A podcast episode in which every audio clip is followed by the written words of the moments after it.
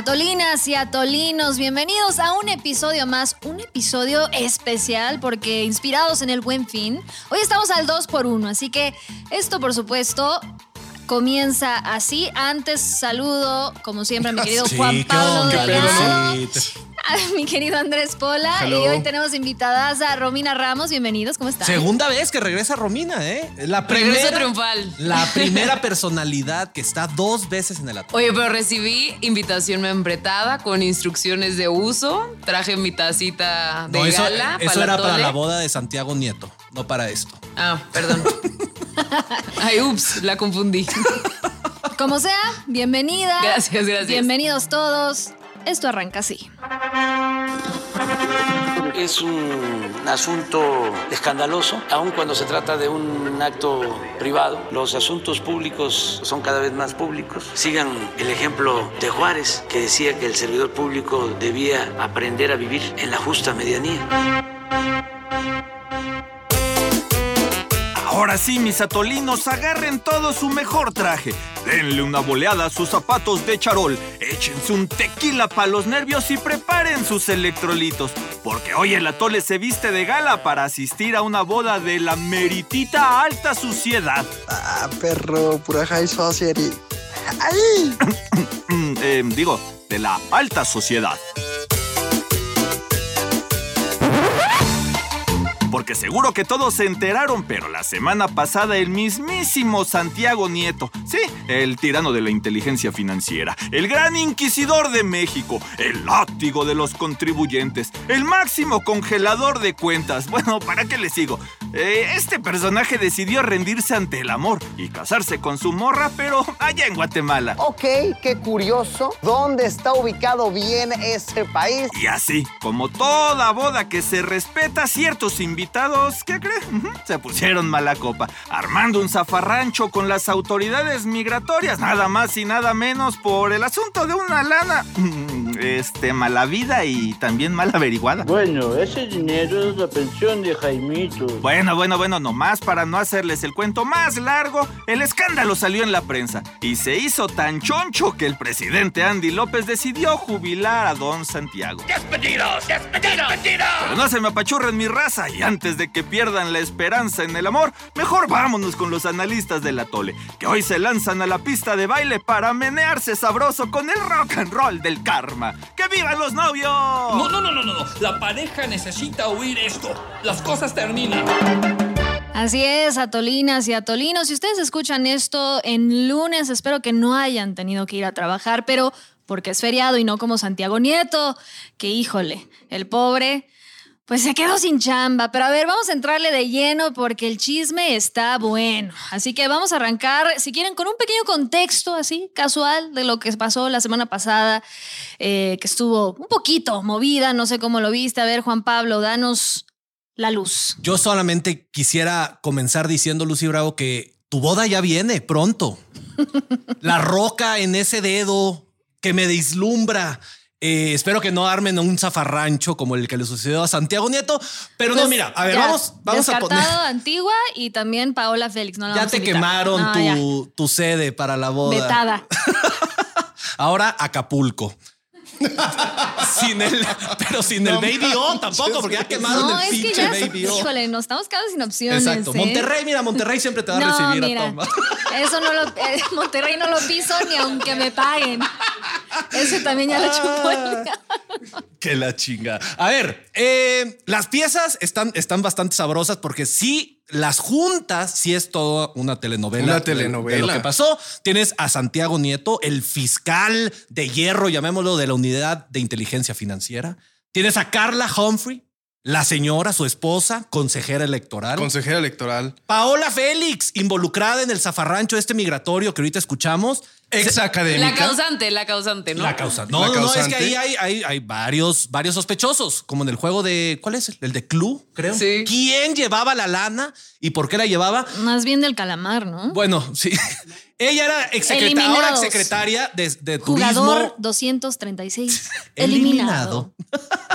Juan Francisco Eali. ¿Así se pronuncia? Bueno, Ili. Ili. Ili. Eh, Bueno, yo hablo, yo soy, hablo en castellano y así se está, así se lee. Hablas en Él es el dueño del norteño. periódico, el dueño del periódico El Universal, que también iba en el- este avión privado donde iba Paola, y ahora Pablo Gómez, el comunista. Ah, Sí, te falta uno. A ver, a ver. Ah, pero no me acuerdo su nombre. Alex Go. Ese. Ah, que es uno, un empresario. Un empresario que recibió. Productor de teatro. Exacto. Que recibió por adjudicación directa la lanita para eh, organizar el Festival Día de Muertos. Entonces, consejeros electorales. Consejeros electorales. Secretarios de turismo, dueños de periódicos, comunistas, empresarios y el Santiago Nieto, que está el centro de todo, porque fue al que lo tuvieron que jubilar por. ¿Comunista? ¿Quién era el comunista? Pablo Gómez, que es el nuevo. Ah, el nuevo, claro. El nuevo Marxista, titular. por favor. Ah, bueno, sí. Y estalinista, seguramente en algún momento. Eso no está comprobado, lo estoy diciendo yo.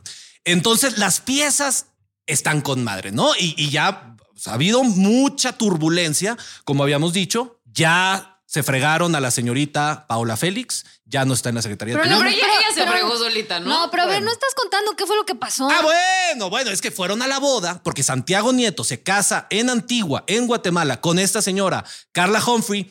En y un lugar de lujo, tienes en que un decirlo, mega ¿no? lugar de lujo que Lucy Bravo brincos diera en poder rentarlo.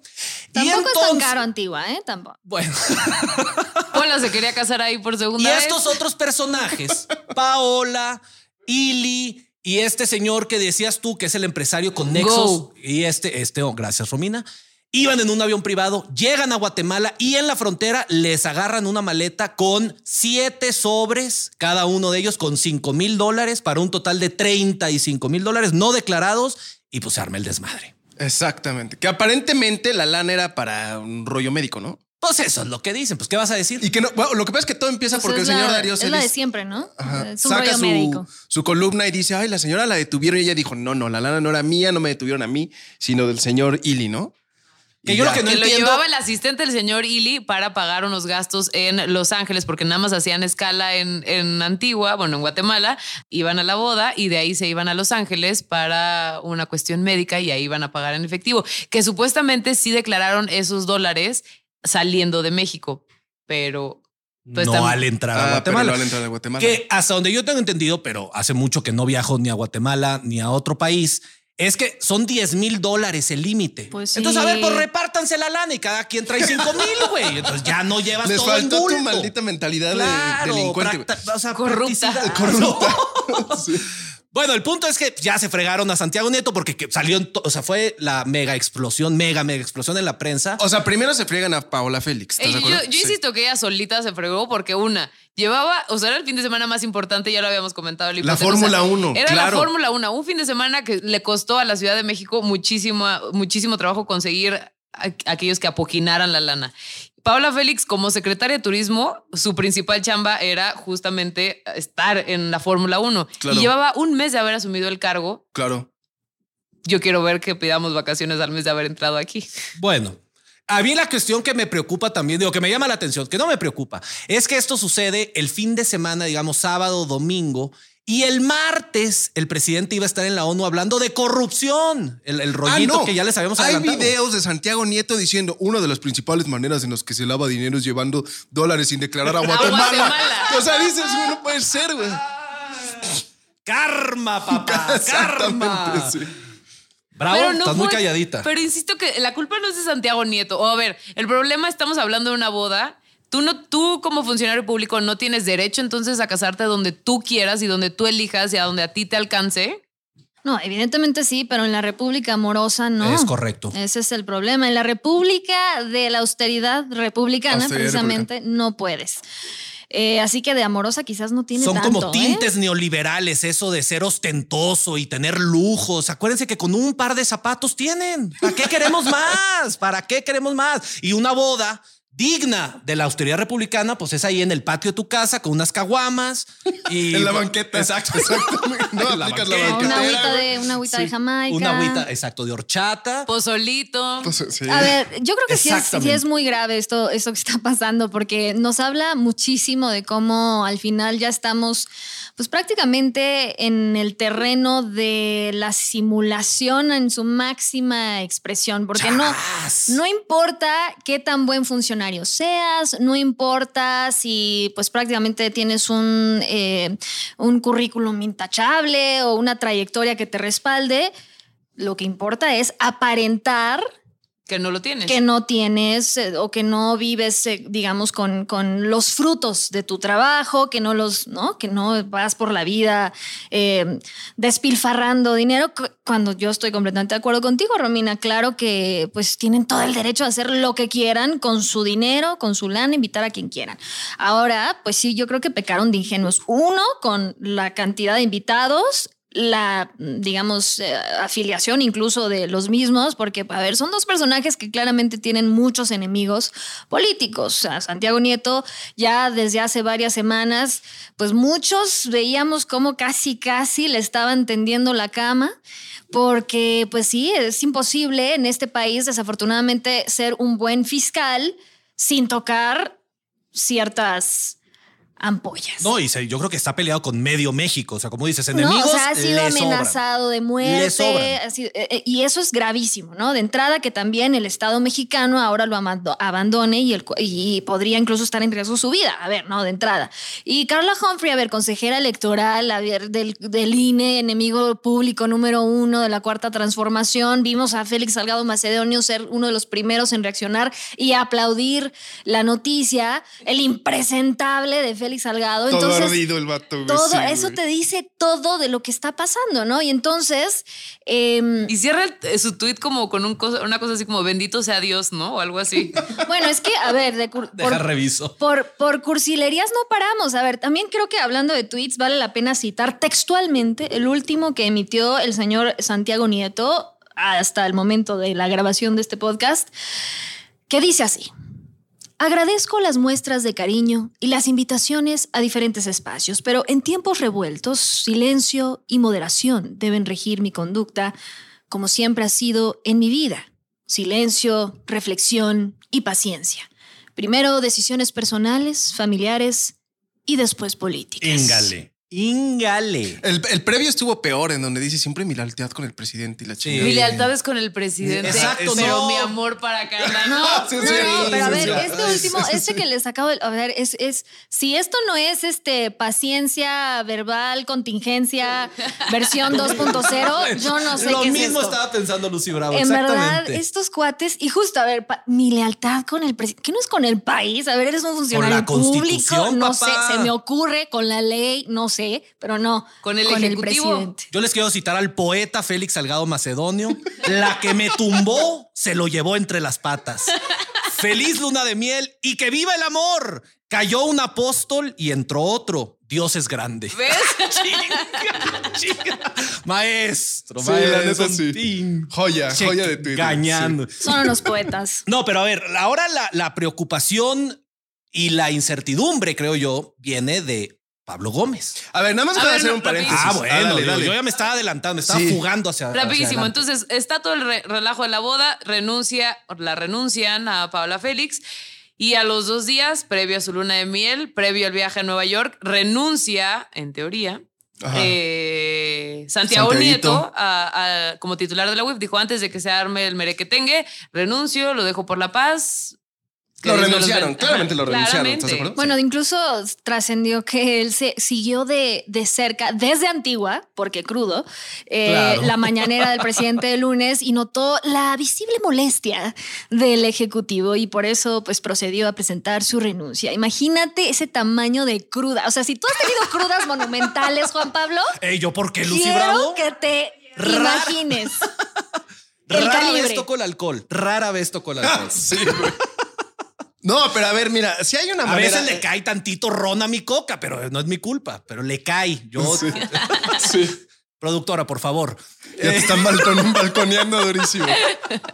Este, no, pero yo sí te iba a decir, a ver, mira, es que si uno lo piensa, o sea, obviamente no puede estar prohibido legalmente ni nada que te cases así y que gastes la lana que tú De quieras. ninguna manera. Pero si eres el cuate que eres el SAR anticorrupción y estás envuelto en un escándalo de ese tipo, sí es un poquito de prudencia política decir, maestro, ya renuncia y llégale. güey". O Pero- sea, pero- como un poco por. Pero o sea, es yo sí puedo entender. Pero es legal, no, es inmoral. Estamos frente a otro pato Pekín aquí un poco. Yo creo. Estamos- ah, es- tienes toda la razón. No, O sea, pues, No, no, porque puede Lucy- ser que haya Lucy tuvo defendido al razón Pato ahorita. Pekín y no haya defendido a, a un, a un funcionario público que estaba haciendo un gran trabajo. No, no, no, pero a ver, O sea, a estamos mí me viviendo. parece patética esa postura por No, parte no, no, de... pero es Sí. que esto, todo esto es a raíz de que cuando el pato Pekín, Pola decía, pero pues no, no, no pasa nada, no Si nos se podemos hubiera- meter en los terrenos morales No, de sí. la 4T. Y Si resulta Lozoya que se sí. hubiera ido con Doble Alex. moralista. Si. Lozoya se hubiera ido con Huitrón a comerse unos tacos, nada Ajá, hubiera eso es lo que decíamos, Si exacto. este señor se hubiera casado en, Ca- en Acapulco, es nada el hubiera pasado. terreno Exacto. Y ahí es donde dices, Es la república de la simulación. Por de la eso, pero la hablaba. Pola decía simulación, que no podíamos pero- meternos en esos ámbitos, pero al parecer sí. A ver, ¿cómo? te lo ¿Dónde explico. estamos? De- déjame te lo explico. No, a ver, Uh, o sea, mansplaining eh, alert. no, bueno, pues este, te- eh, a ver, o sea, como que digo, ahí- Ilumíname, ilumínanos. O sea, no es que esté bien, pero puedo entender la parte en la que dices, maestro, pues un poquito de prudencia. O sea, sí, por ejemplo, ¿qué hubiera pasado si te vas y te casas en un salón de fiesta aquí en la Ciudad de México? Pues nada, en maestro. Querétaro, y ya es como que dices, o sea, si soy este tipo de funcionario en este gobierno, pues también para qué le rasas con los huevos al tigre, Sí. ¿no? Qué o sea, vulgar- no quiero qué decir. vulgarcito me salió. Pero- eh. Sí, perdón. Y la verdad es que- Y así quería iluminarnos. Filosofía de la UNAM. Es que, presente, señores. Aplausos. Que no se diga más. Eh, Pablo Gómez. Vamos a explicar a la gente quién es Pablo Gómez. Sí, no, por favor, después de tanta elocuencia, De poesía, de tanta Sí. poesía. de poesía. cuéntanos. Yo les cuento. Pablo Gómez. Sí, tú, por favor. Tan economista como político. Preso tras el movimiento del 68 hasta el año 71. Así con voz de documental enciclopédico. Dale tú entonces. Romina. No, no, pues el, el- el compadre ha sido ahora sí izquierdista, pero rancio, rancio. Desde sus años mozos. Convencido, convencido. Sí, un ideólogo. Aquí este señor incluso lo dijo cuando lo nombraron. Ya me comentaba Gabriel Díaz, que es acá. Ya eh, vino. eh, sí, exacto, que ya estuvo aquí en el programa, que escuchó en entrevista con López Dóriga, con alguno de estos cabrones, que el señor acepta así explícitamente y dice, a ver, no se confundan, mi nombramiento no es técnico, yo no le sé a esto de la inteligencia financiera, es un nombramiento político. Chan. Entonces, Chan, exactamente, Chan. Lucy Bravo. Chan, Chan, requete Chan. Pues ya, fuera máscaras, ¿no? Ya. O sea, ya. Ahora, sí, eh, Santiago Nieto, les doy la cifra, el año pasado 21.375 cuentas congeladas. Él dice que eran del narco y del crimen organizado y así, pero hemos visto que muchas veces salpica, digamos, salpica y se fregaron así a Medina Mora, que era eh, ministro de la Suprema Corte de Justicia, a... Ah, a ver, espérate, porque ahí, o sea, le congelan las cuentas. investigadores. Sí. Le congelan las Exactamente, cuentas, exacto. renuncia y se las descongelan. Eh, ¿Y claro. por qué? ¿Y cómo? ¿Y cuándo? ¿Y qué? Nadie sabe Nadie nada. tiene que presentar pruebas, Entonces, hermano. Yo no Nadie. Exactamente. Ni pruebas, ni causas, ni nada, ni un usted disculpe al final. Acá la unidad de inteligencia financiera, la Suprema Corte está, creo que ambivalente si es anticonstitucional o no, pero en, en el Inter ahorita tiene el poder de decir, Andrés Pola, estás muy greñudo, te ves así medio guerrillero, te congelo la cuenta y ahí vamos viendo. Entonces no te puedes defender porque... Ah, pero mi punto era, o sea, no porque haya mucho número de cuentas congeladas que sí que haya hecho una buena chamba, De acuerdo. por un lado. Y por otro lado, claramente, ese caso al menos fue político. Indudablemente. Entonces, si ahora Entonces, tenemos... Siempre fue un puesto político. Si ahora tenemos, bueno, sí, sí, pero si ahora tenemos a un convencido, convencido, Pablo Gómez, en la transformación por la que actualmente supuestamente está pasando México, yo creo que entonces el arma se afila todavía. Ese, ese cuchillo ahorita lo han de estar afilando, pero cabrón. Y qué miedo. Y bueno, a ver, no son tiempos normales. A ver, ya estamos en plena campaña anticipada, vemos cómo se cierra la pinza, se colocan las fichas con la llegada del nuevo secretario de Gobernación, Adán Augusto López, quien también es un personaje sumamente cercano al presidente. Eh, llega ahora Pablo Gómez a la UIF y con esto, pues evidentemente el círculo cercano del presidente se está radicalizando cada vez más y se colocan figuras completamente ideologizadas. Y sí, claro que sí es peligroso. O sea, si bien la UIF, a ver, para sorpresa de nadie, en, algún momento levantó varias cejas cuando pues se, percibía el uso político de, de- de la justicia, por ejemplo, al menos era un personaje con ¿no? cierta pues cierto perfil. E, Es un personaje técnico, eh, etcétera. Ándale. exacto. Eso de alguna manera podía darnos la tranquilidad de que mínimo se prepararían los casos de manera profesional, especializada, ¿no? Que se prepararían casos sustentados. Pero ahora, híjole, ahí sí ya de plano, ya como, como les decía, fuera máscaras y todo puede pasar. Y estamos entrando en plena época electoral, así que no nos puede sorprender si de repente vemos pues a, a algún que otro este enemigo político del movimiento de la 4T que de repente pues ya está en la mira de la UIF. Completamente de acuerdo. Vengo del futuro. Yo no Y sé todo si- va a salir bien. no Lo dije. pero lo que sí llama atención es este cuate sí empezó su carrera política en el 79. Es la primera vez que ocupa un cargo en el Ejecutivo. O sea, había sido negociador más bien. Toda su Ahí les carrera era legislador, entonces negocias. Pero como, como un cuate burócrata, no tienes nada de experiencia. Sí, pero para que, la gente, para que la gente esté al tanto, a ver, fue dirigente del movimiento estudiantil del 68. O sea, este señor viene desde las épocas, como le digo, más cavernícolas de la izquierda.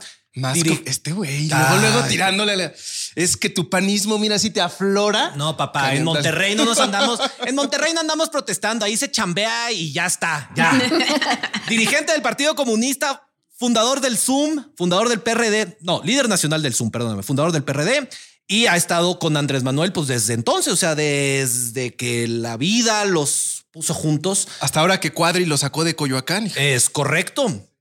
Eh, entonces vamos a ver cómo actúa, porque no ha hecho nada el señor. Nada más advertirnos que él viene por un nombramiento que es estrictamente político. Entonces entiendan eso como ustedes gusten y manden a Tolinos y a Tolín. Que, o sea, pero insisto, o sea, el otro también era político. Pero como dice Lucy, mínimo le sabía. Bueno, Moverle ahí a, las, a la máquina esa, a las perillas y a las palancas, güey. Este güey no le A los sabe. números. Este güey no le sabe. Que no sería el primero en ocupar un cargo importante sin Ah, bueno. Muy de acuerdo. Pero bien dijo el presidente, a mí lo que me interesa es lealtad, papá, no profesionalismo. Pero la tiene Y si estudiaste en Harvard, seguro eres el hijo del padrino. Entonces, Pues es que justo lo acabas de decir, es más mafia que otra cosa entonces, ¿no? ¿O cómo? no, yo no estoy diciendo nada, Lucy, pero yo nada más digo aguas, aguas. No, no, ¿Quieres que me ver. congelen mi cuenta o qué? No, no, yo no voy a decir. Vendrán nada. tiempos peores, diría la Biblia. No. ¿Con pues qué sí. voy a comprar mis, mis whiskies ahorita en el buen fin? No, se me congelan mi cuenta. Yo voy a darle el beneficio de la duda a, a- este nuevo funcionario. Y por lo pronto pues sí queda la pregunta en el aire de qué va a pasar con Santiago Nieto y todo lo que sabe, porque tampoco es que sea gratuito o fortuito que a las em, dos horas, digamos, de darse la noticia, e inmediatamente recibe una amable, amable invitación por parte de, de- del Senado para formar parte de sus filas, por parte de Ricardo Monreal. Y pues bueno, eso es prácticamente lo que vamos a ver a partir de ahora, ¿no? Pero paciencia. Verbal, contingencia, presencia y permanencia. ¿Cómo va, Huitrón? ¿Cómo va? Dominio de ciencia. Pues sí. Así que arranquémonos con dosis de atole de este tema. Microdosis. Microdosis. Venga, Juan Pablo. Eh, yo eh, claramente estoy, estoy preocupado por el nombramiento de Pablo Gómez. Lo, de- lo del novelón de, de Santiago Nieto, a mí sí me parece muy interesante lo que comentabas, Lucy, que estamos viviendo en, en un estado de simulación donde importa más que aparentes portarte bien y aparentes eh, austeridad y, y digamos cercanía ideológica con el centro del poder. Y eso pues realmente no soluciona nada porque en el, digamos que detrás de esa fachada de muchos funcionarios podría haber pues mucha, eh, ¿cómo se podría decir? Ya, ya me trabé. Pero en fin, esa no es una manera realmente de cambiar al país. El, el país no se puede cambiar con, con simulaciones, ni con fachadas, ni con pueblos potemkins. Entonces, pues mira, qué bueno o qué mal, no me importa que Santiago Nieto se lo hayan fregado. La verdad es que es bronca suya, pero sí estoy preocupado por la llegada de Pablo Gómez en una posición que ha demostrado tener demasiado poder en esta administración, que es la unidad de inteligencia financiera, que es el arma favorita del- del- de la administración actual, que como martillo todos los problemas los ve como clavos, entonces el- el- la unidad de inteligencia financiera se ha utilizado no solo para perseguir al crimen organizado, sino claramente para ponerle presión a ciertos opositores políticos. Y faltan tres años. Microdosis, papá, y microdosis. faltan tres ahí, ya me callo los A ver, venga, Romina. Me quedo preocupada definitivamente también con pues esta, este nuevo titular de la UIF, eh, porque pues, realmente pues, no tiene esta experiencia y por lo que hemos visto eh, es preocupante el pues ahora entonces arriba los pobres, ¿no? Y que creo que es algo que siempre ha cantado la 4T, pero entonces los po- pobres y sin experiencia, porque por más que hagamos y por más que trabajes y por más que, que hagas para tú poder estar bien y poderle rendir al país estos frutos o que el, el- país pueda tener estos frutos, pues termina siendo despedido o renunciado y feliz de una de miel, ¿no? O sea, no, no, no puedes elegir ni dónde casarte, no puedes tomar un vuelo privado. eh, porque entonces ya todo el mundo está en campaña, porque todo el mundo quiere ser presidenciable en este momento y ahí está el problema, las relaciones y la mafia, como bien lo decías. No, pero el pecado es que te cachen. Yo creo que ahí está el pecado. Si no te cachan, entonces no hay pecado, pero si te cachan, hay pecado. Señor Bola. Es que a mí me llama la atención lo que tú dijiste. Y de hecho, esta semana así. Gracias, Andrés. Sí. Juan Pablo Dime por qué está chingón mi argumento. Ya. Ya, por favor. No, pero sí, o sea, justo porque aunque yo puedo entender que, o sea, un poco de prudencia del señor Santiago Nieto hubiera sido recomendable, a mí lo que me preocupa es que en esta administración no se sabe distinguir entre pecados o faltas morales y faltas legales, que no es la primera vez que lo vemos. Ahorita lo que tú dijiste es muy atinado, pecados. Y había una, columna que estaba yo leyendo esta semana que así decía los pecados Santiago Nieto. Y yo decía, justo, güey, es que estamos en este lenguaje moral en donde estamos mezclando acá todo con todo y no. Repito, en la cabeza de este señor debió haber cabido la prudencia, ¿no? Pero otra cosa es que empieza uno a confundir estos ámbitos de lo, lo moral, la falta moral, con la falta legal, ¿no? Ya, ya también ya me extendí, pero bueno, por eso muy, Atinado. muy atinado. Gracias, pinche Andrés. palabra. Tú también, tú también. ¿eh? Ay. Pues es que, pues en, en más de, de este tenor, yo creo que lo preocupante aquí es que claramente, eh, digamos que la brújula moral de la 4T, pues no es la misma para todos, ¿no? Lo que quizás para eh, unos no es un escándalo o algo poco moral, el acumular casas millonarias, cuentas eh, bancarias en paraísos fiscales, etcétera. Eso, eso no, no tiene nada de malo.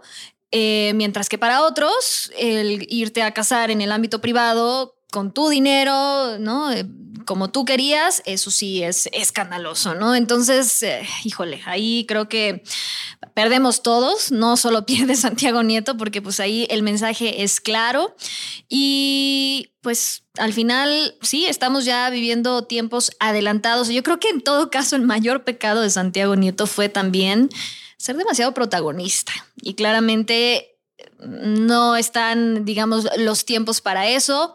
Y cuando empiezas a incomodar a ciertos personajes, pues mejor cuídate las espaldas de todos. Y mejor sí, haz tu boda en tu, en tu jardín. Con unas caguamas. Exacto, tranquilamente y no pasa nada. Pero no se preocupen porque tenemos más atole para ustedes. Venga de ahí. Uy, uy, uy, mis atolinos. ¡Qué Honduras con mi Nicaragua, raza! Dejamos atrás las tierras mexicanas para irnos a dar un paseo por Centroamérica, donde otro dictador, pero ahora bananero, decidió poner pausa a la democracia de su país. Estoy muy ocupado siendo delicioso. Pásenme un agua loja, compadres, que me voy a desmayar. Así es, vamos de lleno a nuestro Atole 2.0. Bienvenidos. Y es que tenemos también que hablar de lo sucedido pues eh, la semana pasada. Por supuesto, a raíz de las elecciones en Nicaragua y pues eh, arrancar un poco también con, con el contexto, ¿no? Es decir, eh, qué está pasando, quién es Daniel Ortega y por qué, eh, pues está, digamos, en la lista de los impresentables eh, de América Latina. A ver, cuéntenme cuál es el contexto. Arráncate, Romina. Pues Daniel Ortega, presidente electo. Dictador Presi- bananero. Dictador bananero. Hace mucho que no teníamos Pues república, eh, roba, dictaduras vas, vas, vas. bananeras, ¿eh? ¿Por qué no me dejas hablar? Ah, perdón. Ah, dale, dale, dale. Pues presidente de Nicaragua sería su tercera reelección. Es el cuarto mandato que tendría en este caso. Eh, su vicepresidenta y también esposa Rosario Murillo. Sí, ¿Qué onda con eso? Es Ya, bruja, ¿eh? es bru- Aparte. Dis- No, sí, sí le entra a la brujería. ah, sí.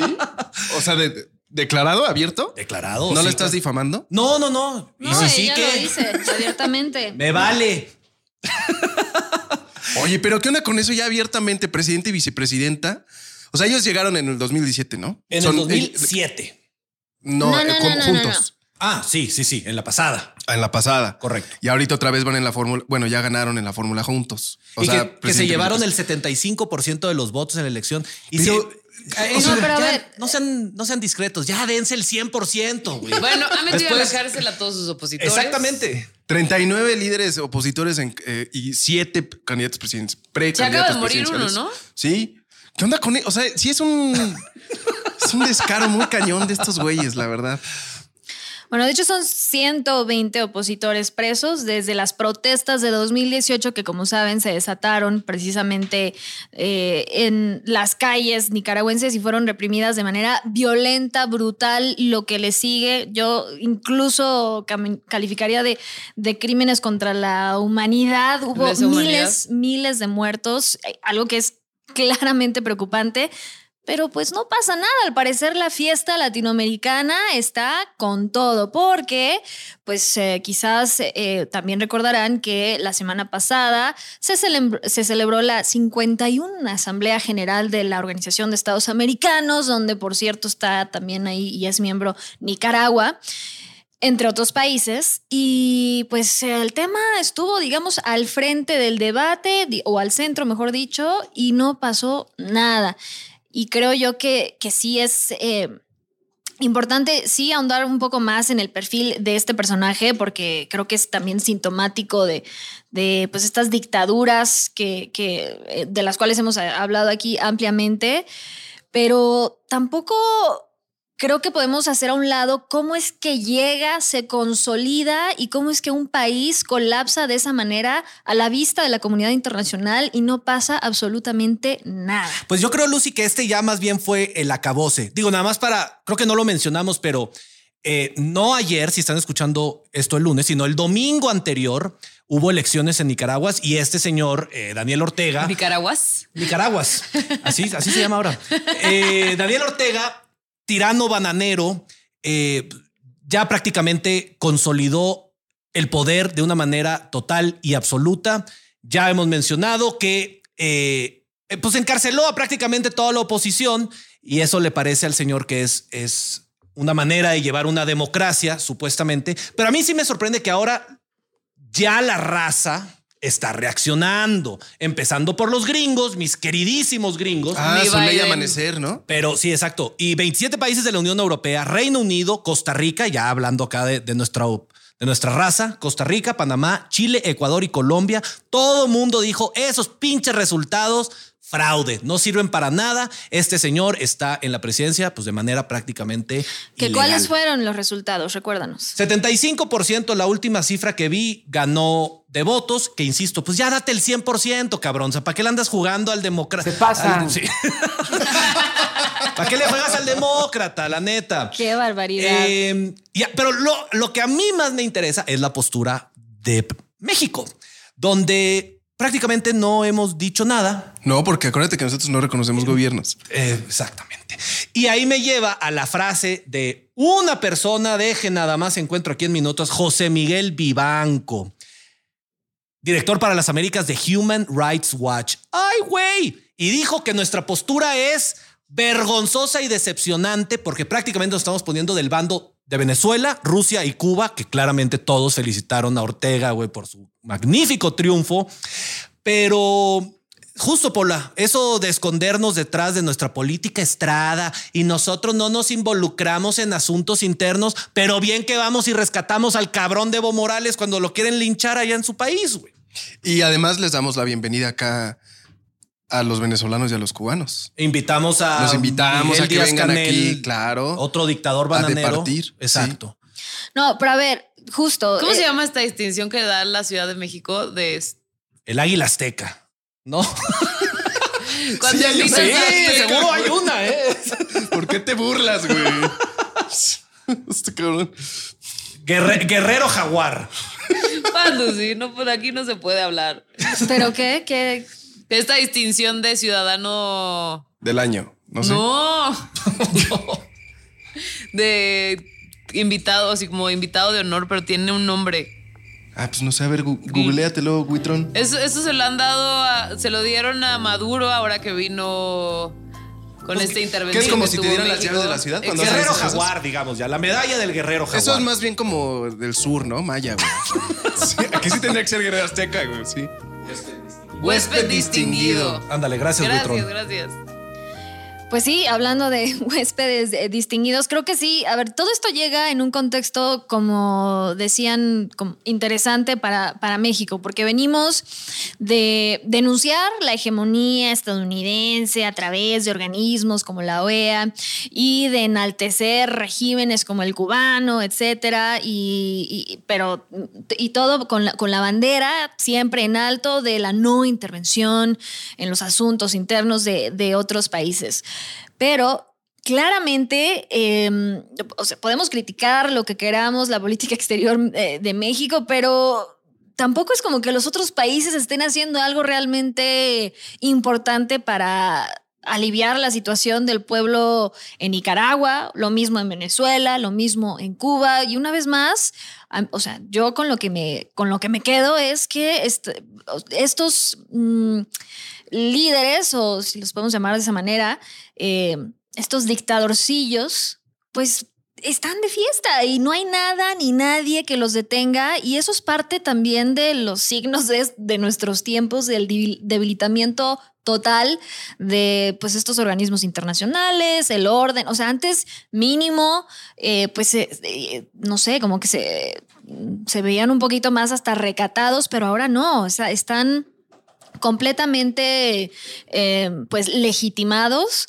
y yo no, la verdad no creo que la situación vaya a cambiar. Por más que Estados Unidos anuncie sus sanciones, por más que la OEA, de hecho la semana pasada la OEA presentó una resolución para, o sea, Estados Unidos junto con otros siete países presentan una resolución para que se active eh, una etapa de evaluación para después activar el famoso, la Carta Democrática eh, por parte de la OEA para expulsar a Nicaragua. O sea, todavía necesitan analizar las cosas. O sea, no es Hay suficiente. protocolos, Lucy no es hay suficiente. Los presos políticos, las personas asesinadas en las protestas, los partidos que fueron. eh, ilegalizados en Nicaragua previo a las elecciones fueron tres. O sea, no, no, no, no. Hay que analizar la situación antes de activar la Carta Democrática, que para nuestros queridos atolinos eh, es, pues, digamos, este mecanismo non plus ultra de la OEA para, eh, pues, eh, expulsar de sus filas a, pues, a, un,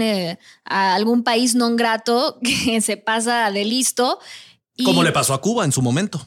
Pero Cuba sigue siendo miembro y Venezuela también. No. Cerdos y marranos, puercos y cochinos. Venezuela sí, pero como está en el rincón de, de los regañados. Pero a Cuba lo sacaron hace muchísimo justo por eso, porque claramente el régimen de Fidel Castro, que descanse no en paz, que descanse sufriendo, eh, no, pues que era claramente antidemocrático. Aquí el problema, creo yo, es que a Nicaragua, la neta, siento que a la comunidad internacional le vale madre. O sea, pues es un país ahí meado de Centroamérica, no ¿Qué te tiene. pasa? No, no, no. Económicamente. Eso, eso piensan ellos. ¿no? Eso O sea, piensan te- ellos. claro, ¿Qué te sí. pasa? No tiene la- 4.4 millones de personas No, sí, claro. que están sufriendo. Que les doy todo mi respeto, pero no tienen la importancia petrolera, digamos, de Venezuela, o no tienen la cercanía y el, el desafarrancho que armaron los cubanos. Nicaragua sigue quedando como, pues sí, un... Hay una especie de pantano abandonado en Centroamérica, pero yo creo que a México le va a afectar muchísimo esta situación actual de lo que está sucediendo, porque la migración, ya los migrantes venezolanos son una crisis internacional en todo Centroamérica y llegan incluso a México. Pues es que tenemos crisis migratoria de Haití, de Nicaragua, de. Exactamente. Honduras. Exactamente. De todos lados. De El Salvador. Por de eso les dijo el presidente Obrador, mientras no pacifiquen sus países no vamos a resolver los temas migratorios. Justicia y democracia primero. A lo mejor y ahora con el Fondo Soberano Global este ya le van a llegar unas tarjetitas a los nicaragüenses. No, Sí. pero el, El plan López. la- la- el plan López. La crisis que se va a armar en Centroamérica, teniendo ahí, digamos, a este cadillo, regresa el famoso cadillo, es, es, va, va a causar muchísima turbulencia regional. No puedes tener a una dictadura hecha y derecha a pocos kilómetros de nuestra frontera, creo yo. O sea, no, no es un signo de estabilidad de ninguna manera. Bueno, pero a ver, y nada más para corregirte la plana, Cuba sí es miembro de la Organización de Estados Americanos ¿Qué? ¿Qué? desde 2009. Porque se resolvió que precisamente la resolución pasada de la Carta Democrática de 1962 ya no era válida, ya no tenía efecto y tienen derecho a participar en las discusiones, en pues prácticamente todas las Lucy actividades Bravo, acepto mi error. de la OEA. ¿Y qué Oye, lo invitó Obama o qué pasó ahí? Entre to- sí, tipo 2009, papá, pues, ¿cómo crees? Barack Obama le abrió la The puerta. a Obama Cuba. Doctrine. Pero más allá de eso, a ver, o sea, da igual si, si está fueron. O sea, a lo que voy es, sigue siendo más de lo mismo, no va a pasar absolutamente nada. Y a mí justo lo que me preocupa es eh, la legitimación de, de personajes así. Y no solo eso, a ver, o sea, son, esto sí, para que vean, mafiosos, mafiosos. Su esposa, híjole, eh, su propia hija denunció a Daniel Ortega de violación y la esposa, Ah, qué horror. sí, sí, sí, y la esposa eh, expulsó de la herencia, de la vida familiar, de la vida pública, etcétera, a su propia hija por denunciar a su padre. De ese tamaño, digamos, estamos. O sea, Ese de tipo esos- de fichita. de ese Arriba nivel los derechos humanos. ese nivel. Todos sus hijos están en el gobierno, tienen empresas y al final justo a lo que, a lo que iba y les pregunto a ustedes, o sea, al final, ¿cómo es que llega este grado de deterioro en países que pues quizás hace 10, 20, 30 años no estaban ¿no? a este nivel? En el caso de Nicaragua, bueno, venían de una revolución, venían precisamente de una dictadura y bueno, volvieron a tropezar con la misma piedra, pero más allá de eso, sí, eh, este personaje en particular logró afianzarse en el poder de esta manera por alianzas con empresarios, alianzas con sectores clave como eh, consorcios eh, de telecomunicaciones, de medios de comunicación, y, y- y fue colocando todas sus fichas a la vista de todos y no pasó nada. Y aquí están los resultados. que es la, la nueva teoría de- del populismo. Bueno, no es nueva necesariamente, pero pues a la democracia te la comes desde adentro. Entonces, este hombre, Daniel Ortega, pues ganó la elección del 2007 de manera democrática. Pero desde entonces ha ido erosionando a las cortes, al sistema electoral, puso ahí a su gente. Y entonces pues vas desde adentro llenando de puro... eh, se me fue la lambiscón. Sí, Sí, de puros puro lambiscones y aliados a tu gobierno, cuando llega una elección de este tipo, claramente fraudulenta, con decenas de opositores encarcelados, partidos prohibidos y demás, nadie dentro del marco político legal puede levantar la voz y dicen sancionado. Qué chingona elección. A felicidades, señor presidente, por su tercera reelección. O sea, sí hubo. Ah, bueno, tú dices desde. Porque No, no, sí no, hubo desde- movilizaciones, ¿no? En el No, sí, claro, la 2018 gente, hubo está, la gente más de está 100 mil exiliados la fregada, ¿no? Sí, claro. Creo que tiene un 12% de aprobación general y se llevó el 75% de los votos. En fin, es un, es un verdadero desastre. Incluso a nada de nosotros. hubo protestas para no votar, ¿no? Sí, creo que la- el abstencionismo, hasta no. donde revisé, era 80%. O sea, nadie fue a votar en esa elección meada. Que de hecho sería su quinto, su quinto mandato y acumularía, de concluirlo, eh, hasta más de 30 años en el poder, superado solo por Fidel Castro. Digo, hay nada más para ponerlo, digamos, en su debida medida y perspectiva. Sí, que este cabrón No, pues es que luchó a contra aprender, Somoza, claro. contra Anastasio, que duró menos de lo que este cabrón va a No, durar. pero, o sea, ¿y quién les fue a enseñar las técnicas guerrillas? El Che que había lu- luchado con. O sea, es que también es que la historia del país. Gracias, gringos, invaden el mendigo Ey. país y entonces surge el sandinismo y obviamente trae todo este discurso antigringo, antiimperialista, nacionalista, etcétera, ¿no?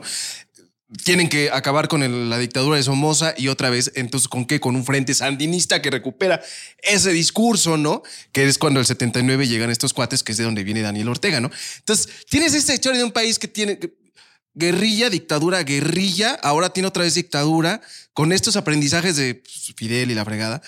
Pero en un caldo de cultivo muy bueno para ese tipo de discursos, porque la gente dice, pues claro, güey, o sea, aquí si no me invaden los gringos, ¿no? Me salen dictadores y si no me salen, o sea, sí es como un tema bien, ah, ¿cómo te diré?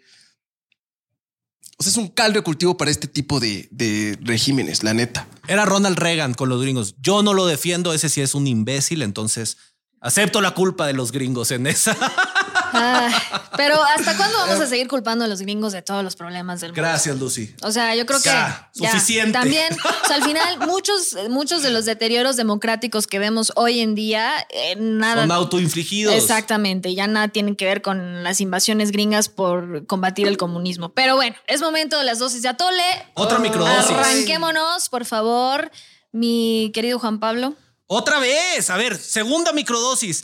Eh, no, no le dije meados a los ciudadanos de Nicaragua. dije que la comunidad internacional, nada más aclarando, Sí lo dijiste. puede creer que ese es un país con poca importancia regional, económica y demás. A diferencia de Venezuela, donde sí le han puesto mucha atención. Habiendo dicho lo cual, yo solamente digo aguas con la crisis migratoria que seguramente se va a generar a partir de esto, porque la gente ya, ya no puede tolerar la falta de crecimiento económico, la represión política, la falta de derechos civiles y políticos y demás. Entonces yo creo que Nicaragua, a diferencia de lo que crea la bruja, esposa y vicepresidenta de Daniel Rosario Ortega. Murillo. Gracias. eh, Rosario Murillo, la bruja, a pesar de lo que ella crea, esto va a tronar pronto, señores. Pronto va a tronar Nicaragua. ¿O no?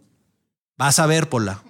Pues, Métele lana, papá. Pero a ver, miedo. ¿necesitaríamos entonces la intervención de Estados Unidos en este caso? Yo ya terminé mi dosis, no sé. ya no puedo hablar. Yo ya fui al futuro güey, y vi que todo sale bien. Ay, qué alivio, Ay, qué, qué alivio, qué alivio, señor Maduro. Pues, Romy, Justo, dosis. retomo, retomo un poco la crisis migratoria, la importancia de la crisis migratoria. Dos, abrir los ojos, porque hay unos ejemplos que no deberíamos estar siguiendo. Eh, creo que el no intervencionismo por parte de México es importante en este caso, pero creo que también eh, tendríamos que abrir los ojos a los países que están, eh, que están apoyando este tico- eh, este, esta- estas elecciones y quienes no están apoyando estas elecciones para convertirnos en nuestros aliados. Señor Pola. Oye, estuvo incendiaria esa, ¿eh? Este. no, pues. mm, Pues salud. Sí, pues salud. Sí. No, pues la verdad, mis mejores deseos para los pobres nicaragüenses. Está cañón. Yo, la verdad, lo, lo, lo que pienso es. Es muy difícil para el gobierno mexicano intervenir en este tipo de casos. Entonces. no es cierto. Sí. Eso lo dejamos para otra discusión. Bueno, va. Me la- ¿Puedo terminar? No, entonces entiendo que México se excuse detrás, o no sé si se excusa, si sea la palabra correcta. Pero bueno, la verdad es que en términos cuando volteas a ver los costos humanos, pues dices, híjole, la verdad es que no resulta la mejor postura. Ya, ya terminé. Y pues bueno, eh, para no romper tanto con, con el tono de, de Juan Pablo, y ahorita van a ver por qué lo digo, eh, voy a citar. Hace cinco décadas el presidente de Estados Unidos, Lyndon Johnson, dijo, haciendo gala de su sutileza diplomática, dijo que la Organización de Estados Americanos no podría sacar orina de una bota aun si las instrucciones estuvieran escritas en el talón. No podía estar más de acuerdo, señor Johnson, con usted. Nunca mejor aplicado. Y pues, reemplacemos eh, Organización de Estados Americanos por cualquier organismo internacional que ustedes me digan hoy en día. Sigo muy, muy decepcionada de lo que está pasando en la materia. Y creo que más allá de eso, em, no podemos eh, seguir, digamos, enfrascados en estos discursos de, de digamos, de, la corrección política en materia internacional, porque es muy grave lo que está pasando. O sea, digamos, o sea, en nosotros, en nuestro tiempo, nos está tocando ver y ser testigos de un deterioro importantísimo de la democracia, de los derechos humanos en diversas partes del mundo y no podemos permanecer mudos. La verdad a mí sí me decepciona mucho la, la postura que ha adoptado México eh, en este y muchos otros casos. Sé que no es eh, la política o la postura del actual gobierno, pero eso no significa que, que yo esté de acuerdo. Y creo que sí, sí podemos hacer mucho, levantar la voz, sumarnos y pues mostrar nuestro apoyo más allá de los buenos deseos. Así que con esto cerramos. Anuncios parroquiales. Somos hombres o payasos, ¿eh? Somos hombres o payasos. ¿Vamos a defender los derechos humanos, sí o no? Anuncios parroquiales. Eh, Romina trae uno, que era secreto. Tengo un anuncio parroquial que llegó con instrucciones junto con la invitación a este hermoso programa. Ah, caray. Cuando sean los avi- avisos parroquiales, entras tú y dices que estoy ausente, pero triunfante. Nina ganó la semana pasada. Esa elección tuvo peor que la de Nicaragua. Peor que la de Nicaragua. ¿Dónde está Nina? ¿En Nicaragua? Claro. No me sorprendería. No, y pues fue educada en estas mañas en Venezuela. Entonces todo claro. tiene sentido, No, no, raza. trae la pura todo escuela. tiene sentido. Trae toda la escuela. Eh, ¿Alguien más? Anuncios parroquiales. Espero que les haya gustado el 2x1 del Atole. No, síganos en Instagram, Facebook, Twitter, TikTok. Eh, el Atole Podcast. el Atole Podcast. Exactamente, Lucy Bravo. Avísenos, pregúntenos qué temas quieren que hablemos, todo lo demás. Miércoles de live están regresando. Pum, pum, Y- ¿Qué más dices ahí, Witron? Martes de dosis de la Tole, Le- Los Lucis. martes van a poder votar y ya denle la victoria a alguien más, a Lucy Bravo. O sea, ve lo que estoy pidiendo, auditorio. Ya que gane Lucy Bravo. A ver, Y- vamos a ver qué se puede hacer. Y saludos a Luis en los controles, a mi querido Huitrón en, en las cámaras Y al sirenito Ariel. y Ariel, nuestro querido. pro- Nuestro que produce querido. los hermosos full tracks. Muchas gracias, Sí, Luisito y a su papá que es fan del atole, ¿eh? Buitrón. Ya estamos. Romina, ¿te Gracias. divertiste? Mucho. Qué bueno. Y aprendí. a orinar. Vámonos ya. Que se oiga la cumbia. Que se oiga la cumbia. Si quieres refil, aguántenos a la siguiente porque se nos acabó el atole. ¡Ay, los vidrios! Somos líderes en información digital. Somos multiplataforma. Somos Fuerza Informativa Azteca.